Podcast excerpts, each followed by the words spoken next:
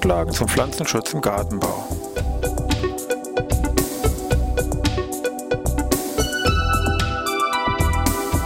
Ein wöchentlicher Podcast der Forschungsanstalt für Gartenbau an der Fachhochschule Weinstefan von und mit Thomas Lohrer. Für Gartenbaustudenten und alle anderen, die sich für Krankheiten und Schädlinge an Pflanzen, deren Biologie und Bekämpfung interessieren. Thema heute Gallmilben.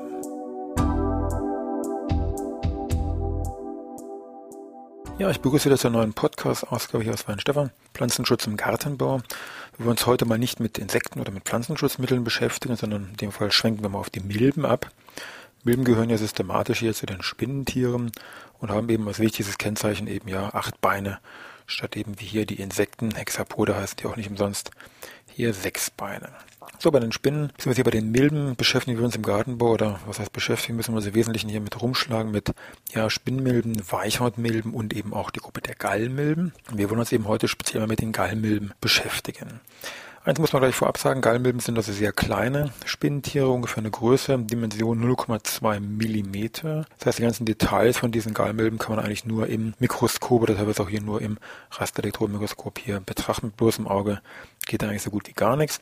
Das sind wurmförmige Tiere, die besitzen, Achtung, zwei vordere Beinpaare. Anderen Beinpaare sind reduziert, also bleiben zwei vordere Beinpaare übrig und besitzen eine deutlich fein geringelte Körperstruktur. So und so 40 bis 60, sagen wir mal, theoretische Segmente sind also keine echten Segmente, sondern eben solche Einkerberungen hier von dem äußeren Integument. Bei den Gallenmilben ist interessant, die besitzen alle stechend saugende Mundwerkzeuge. Gut, das ist schön, aber was vielleicht nicht so schön ist, alle Gallenmilben sind phytophage Tiere, saugen also an Pflanzen. Alle Gallenmilben, das heißt, es sind ja, ungefähr sind etwas über 3000, 3500 Arten beschrieben.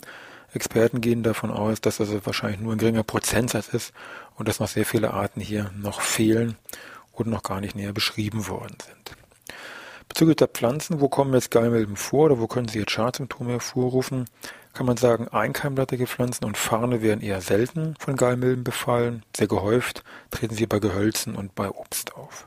Anderen Sparten im Gartenbau, sowohl Zierpflanzen als auch Gewürzpflanzen, Gemüse werden auch betroffen, aber deutlich weniger. Keimilben selber gibt es schon sehr, sehr lange. Es gibt also wirklich schon echte fossile Funde, die aus über 30 Millionen Jahre hierher sind. Also scheinbar hat sich dieses Grundprinzip von diesen Gallenmilben hier dann doch irgendwie bewährt. Von Entwicklung, relativ einfache Entwicklung, also Ei, Larve, Nymphe, Imago, das geht relativ zügig, ungefähr in zwei Wochen. Das heißt, es sind noch sehr viele Generationen, die hier pro Jahr durchlebt werden. Die Bestimmung selber ist, wenn man das jetzt selber hier vor Augen im Mikroskop hat, sehr schwierig. Unter anderem ist es deswegen schwierig zumindest gewesen, weil nämlich die Weibchen in zwei Stadien auftauchen, die sich morphologisch auch unterscheiden. Und zwar kommen die in einer Sommer- und einer Winterform vor. Sommerform Protogyne, Fachbegriff, Winterform Deutogyne, der Fachbegriff. Das heißt, erst in den 40 Jahren hat man erkannt, dass es halt diese beiden Formen gibt und viele Arten, die eben bis dahin beschrieben worden sind, mussten neue Namen vergeben werden oder geguckt, was war eigentlich was. Das war dann doch ein heilloses Durcheinander, weil da eben der eine im Sommer was gefunden hat, der andere im Winter und jeder dachte, er hat was eigenes gefunden, hat eigenen Namen vergeben. In Wirklichkeit war es aber dann doch die gleiche Art. Gut, das wäre zumindest zu beachten, wenn man ältere Literatur, dass es noch ein bisschen chaotisch hier in dem Bereich abgeht.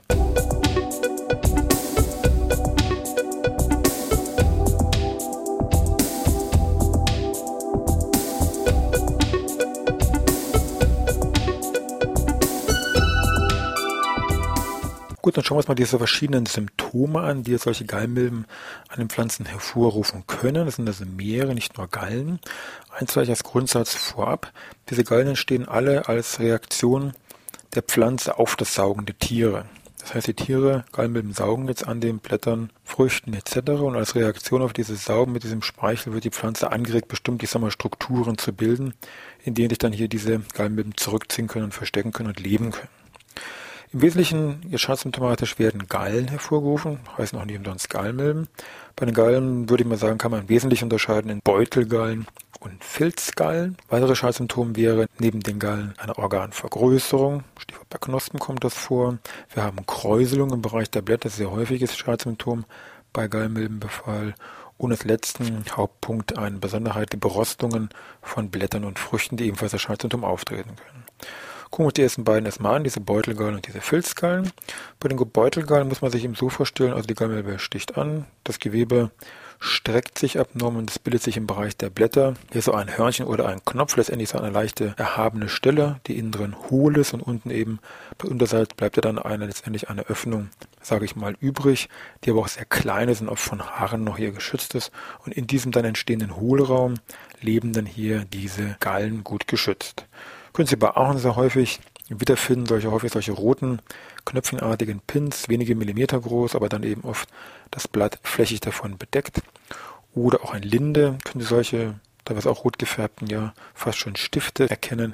Die sind schon wesentlich höher, die können also durchaus 10 oder 15 Millimeter Höhe haben. Wenn Sie den dann längs aufschneiden würden, würden Sie sehen, ach guck mal an, innen drin holen und dann mit der stärkeren Vergrößerung, mit der guten Lupe oder natürlich auch unter dem Binokular oder Mikroskop würden Sie dann hier jede Menge von diesen Gallmilben wiederfinden.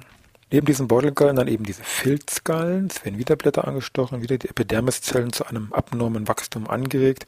Und jetzt bilden diese Epidermiszellen einfach so einen dichten Filzrasen, den man dann hier auf der Blattunterseite gut erkennen kann, häufig durch die Blattadern noch begrenzt. Und in diesem ganzen Filz leben dann hier wieder ganz versteckt diese hell gefärbten, ja 0,2 mm großen Gallmilben. Diese Filzgallen können Sie an Linde sehr häufig meinetwegen wiederfinden oder auch an der Walnuss. Da ist es noch zusätzlich so, dass die Blätter auf der Oberseite noch so pockenartige Erhebungen zeigen. Zusätzlich dazu, dass eben unterseits diese Filzgallen auftreten.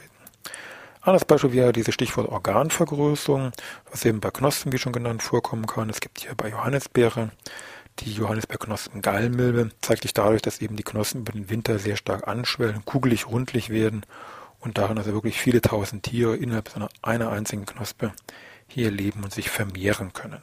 Kurz zum Hinweis zwischendurch bezüglich jetzt der, der Bestimmung von solchen Gallenmilben. Es ist sehr günstig, sagen wir, für die Bestimmung, dass nämlich diese ganzen Gallenmilben dazu sehr spezifisch sind, was ihre Würzpflanzenwahl angeht. Das heißt, für die Bestimmung reicht es in der Regel, sage ich mal, aus, wenn Sie die Pflanze kennen, die entsprechend diese Schadsymptome zeigt und das Schadsymptom, sage ich mal, mehr oder weniger gut beschreiben können dann können Sie da mit entsprechender Literatur kommen Sie relativ weit und im Regelfall brauchen Sie auch keine spezielle jetzt Bestimmung über Mikroskop etc., sondern es reicht diese Praxisbestimmung über Pflanze mit Schadsymptomatik.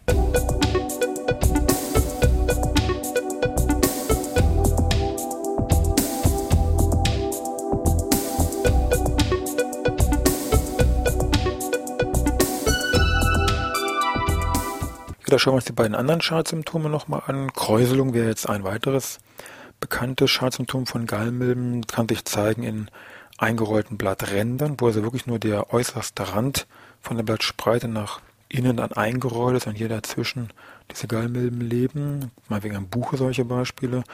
Die Blätter sind mehr oder weniger wirklich sehr stark, also optisch schon vom halben Meter, sage ich mal, Entfernung, erkennbar sehr stark gekräuselt, wie meinetwegen beim Holunder oder beim Euonymus kann man das auch wunderbar sehen oder was ganz extremes Beispiel ist, weil die Blätter nämlich wirklich völlig zusammengekräuselt und sehr zackig, eckig hier irgendwie daherkommen. Bei der Hainbuche, das haben Sie mit Sicherheit schon mal gesehen, weil das an jeder dritten Hainbuche tauchen hier irgendwo so verteilt am Strauch, ähm, sage ich mal, hier diese Kräuselung auf und das sind auch hier Lebensorte von diesen Gallenmilben. Eine speziellen Gallenmilbe, die jetzt natürlich nur an Hainbuche vorkommt. Anderes mögliches Schadsymptom wären Berostungen. Das ist ein Spezialfall, ein Spezialfall deswegen, weil nämlich Berostungen von sogenannten ja, freilebenden Gallenmilben hervorgerufen werden. Die anderen Gallenmilben haben wir gesehen, hier mit Kräuselungen, Blattgallen, Filzgallen, Organvergrößerung, die leben alle irgendwo innen drin, geschützt vor äußeren Feindeinwirkungen, Witterungen, auch gut geschützt. Und diese freilebenden Gallenmilben, die sind noch dunkel gefärbt, Stichwort UV-Schutz, die leben eben direkt auf dem Blatt, auf der Frucht und saugen hier völlig frei auf den Blättern, auf den Früchten und führen dann als Folge von ihrer Saugtätigkeit zu Berostungen an eben diesen Blättern und Früchten und werden auch deswegen als Rostmilben bezeichnet. Also Rostmilben ist nichts anderes als eine andere Bezeichnung für Gallmilben, die frei auf dem Blatt leben, aber die gehören systematisch immer noch jetzt zu den betreffenden Gallmilben dazu. Damit hätten wir die Symptome eigentlich soweit, sage ich mal, durch. Wir haben ja gesehen, die Tiere sind sehr klein mit ihren 0,2 Millimeter. Das heißt, die letztendliche Absicherung einer Diagnose, jawohl, Gallenmilbenbefall, würde ja eigentlich voraussetzen, dass ich die Tiere sehe. Die sind ja so sehr klein, dass man dann manchmal die Tiere eben nicht sieht und nur das Schadsymptom hat. Damit ist aber auch die Gefahr von Verwechslungsmöglichkeiten mit anderen Krankheiten, Schädlingen natürlich gegeben und sehr groß. Vielleicht ein paar Beispiele dazu in der Kürze der Zeit. Meinetwegen Stichwort Apfel. Wir haben gesagt, hier freilebende Gallmilbe, Berostung, da gibt es meinetwegen eine Tomatenrostmilbe oder eine Apfelrostmilbe. Berostungen im Bereich Apfel können auch durch meinetwegen Pflanzenschutzmittel hervorgerufen werden. Oder anderes Beispiel bei der Birne gibt es eine Birnenpockenmilbe, die solche schwarzen Verfärbungen im Bereich der Blätter häufig längs der Hauptader hier hervorruft, später das ganze Blatt auch befällt, wird sehr häufig mit dem Birnenschorf verwechselt. Da könnte davon ausgehen, jeder zweite Hobbygärtner, jeder dritte, ich sag mal halbe Berater, verkauft ihnen das als Birnenschorf und ähm, dann wirklich das die Birnenpockenmilbe. Anderes Beispiel wäre ein Yucca, so ein weißlicher Belag. Das kann auch sein, dass es keine Gallenmilben sind, sondern echter Mehltau oder einem Enzianstrauch, ja diese Kübelpflanzen kennen Sie bestimmt auch, wenn die den alten Blättern deutlich vergilbt sind, kann das ein Hinweis sein auf Stickstoffmangel oder eben auch Gallenmilbenbefall. Also Sie sehen, die Gefahr der Verwechslung ist relativ groß und man sollte schon gucken, sofern möglich, dass man die Tiere direkt irgendwie nachweisen kann. Also mit einer guten Lupe. Und wenn man weiß, wie klein die Tiere sind, dann wird man auch hier in der Regel irgendwo fündig, aber ein Binokular wäre eigentlich dann schon deutlich besser. Bilder von Gallmilben bzw. von den Schadsymptomen, die Gallmilben hervorrufen, gibt es natürlich im Netz. Wir können ja unsere hausinterne Gehölzseite, sage ich mal, empfehlen. Arbofuchs, also www.arbofuchs mit einem X am Ende, arbofuchs.de. Oder eine andere Seite, die sich mit Gallen generell an Pflanzen hier verschrieben hat, nennt sich pflanzengallen.de. Können wir auch natürlich hier bedenkenlos empfehlen. Kurz Hinweis nochmal zum Schaden. Das Schadpotenzial von Gallenmilben ist vom Grundsatz her erstmal gering. Es geht mehr Richtung Optik, weil auch meistens nur bestimmte Teile der Pflanze ähm, betroffen sind. Teilweise kann es auch zu einer Virusübertragung kommen. Das ist jetzt abhängig von der Gallenmilben-Wirtspflanzenkombination. Also manchmal ist keine Bekämpfung erforderlich, manchmal ist eine gewünscht, manchmal ist auch eine notwendig. Ja, und was kann ich nun gegen tun? Wollen wir mal schauen.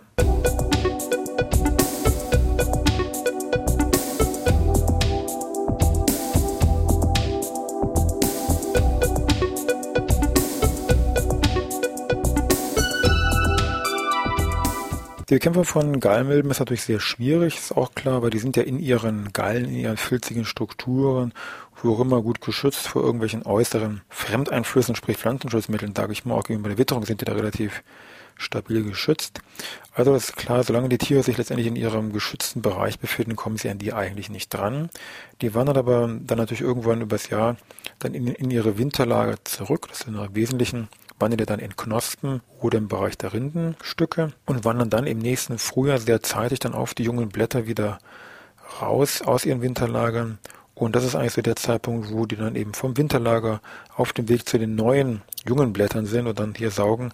Da sind sie natürlich frei auf dem Blatt beweglich und da ist eigentlich die Zeitpunkt, wo man dann hier Gallenmilbenbekämpfung sehr effektiv auch durchführen kann. Früheres Standardpräparat zur Bekämpfung von Gallenmilben war immer noch, sage ich mal, früher Endosulfan, also diese Thiodan-Produkte. Klassisches Mittel sollte man hier aus historischen Gründen vielleicht nochmal mit erwähnen. Heute ist es ein bisschen breiter gefächert. Möglich wäre zum einen, dass man zum Beispiel Schwefel, was gegen echten Milch natürlich eine sehr gute Wirkung hat, weiß man auch, dass Schwefel eine sehr gute Nebenwirkung gegen Gallenmilben hat. Also wenn man hier Schwefel sowieso einsetzt, ähm, kann man davon ausgehen, dass man hier auch Gallenmilben sehr gut mitbekämpft. Eine Möglichkeit sind verschiedene Öle, die man hier einsetzen kann gegen die dann hier frei beweglichen Gallenmilben, also Rapsölprodukte zum Beispiel. Daneben gibt es dann spezielle Mittel gegen Milben, gegen Gallenmilben. Im Alster wären zum Beispiel vom Wirkstoff her Abamectin. Das Produkt wäre dann Vertimec oder andere Wirkstoffe wäre Tebufenpyrat, das wäre Masai als Produkt oder Fenpyroximat, das ist Chiron oder Spirodiclophen, das ist dann Envidur. Was nun wo, wann, wie, wie auch immer zugelassen ist, 1818 wie etc., das muss man natürlich dann zum entsprechenden Zeitpunkt nochmal genau nachlesen oder sich beraten lassen, ganz klar. In der freien Natur tummeln sich sonst noch diverse Nützlinge, insbesondere Raubmilben sind hier vielleicht, sage ich mal, zu erwähnen. Und im Haus- und Kleingarten ist es häufig so, weil der Befall von Gallenmilben bisschen mehr ins Optische hineingeht und manchmal auch nur bestimmte Äste, Teilbereiche betroffen sind, dass hier ein Rückschnitt in der Regel ganz gut reicht, um hier den Befall einzudämmen. Wichtig wäre nur, dass man das sehr zeitig im Jahr durchführt. Also nicht erst so im Oktober, wo man sagt, na, wollen wir mal gucken, weil nämlich die Tiere schon sehr zeitig im Jahr, teilweise schon im, ich sag mal, Juni, Juli, also jetzt so ungefähr äh, schon zurück waren in ihr Winterlager. Und wenn ich da im August irgendwelche Blätter entferne, wo die Symptome noch dran sind, ist das eigentlich letztendlich noch mal für die Katz, weil die Tiere schon längst wieder weg sind. Also ich würde zwar das Symptom entfernen, aber die Tiere nicht, was ich ja eigentlich vorhätte. Gut, bezüglich Literatur, jetzt spezielle Literatur zum Bereich Gallmilben, gibt es ein Buch ähm, aus dem Jahr 1995, nennt sich Gallmilben an Obstgewächsen von Joachim Schlieske. Das ist so ein schon mehr wissenschaftlicher Anspruch, Morphologie und Symptomatologie aus dem Ulmer Verlag. Ansonsten so ein bisschen mehr populärwissenschaftlich, sage ich mal, aufgemacht, aber auch nur wahrscheinlich über das Antiquariat nur noch zu bekommen. Nennt sich Pflanzengallen am Wegesrand. Ist natürlich allgemein orientiert, nicht nur Gallenbilden, aber generell das Thema Pflanzengallen am Wegesrand, Entstehung und Bestimmung 1979 hier Kosmos Verlag Stuttgart, so ein kleines, dünnes Heftchen, so 130 Seiten. Ansonsten bezüglich jetzt der Bestimmung von Gallen an Pflanzen, jetzt wieder allgemein, gibt es zwei Bücher, die man hier nennen muss oder die man kennen sollte. Zum einen das Buch von Ross und Hedecke, die Pflanzengallen Mittel- und Nordeuropas. Und das andere dann, das normale Standardbestimmungswerk ist von Herrn Buhr, Bestimmungstabellen der Gallen von 1964, 65 in zwei Bänden.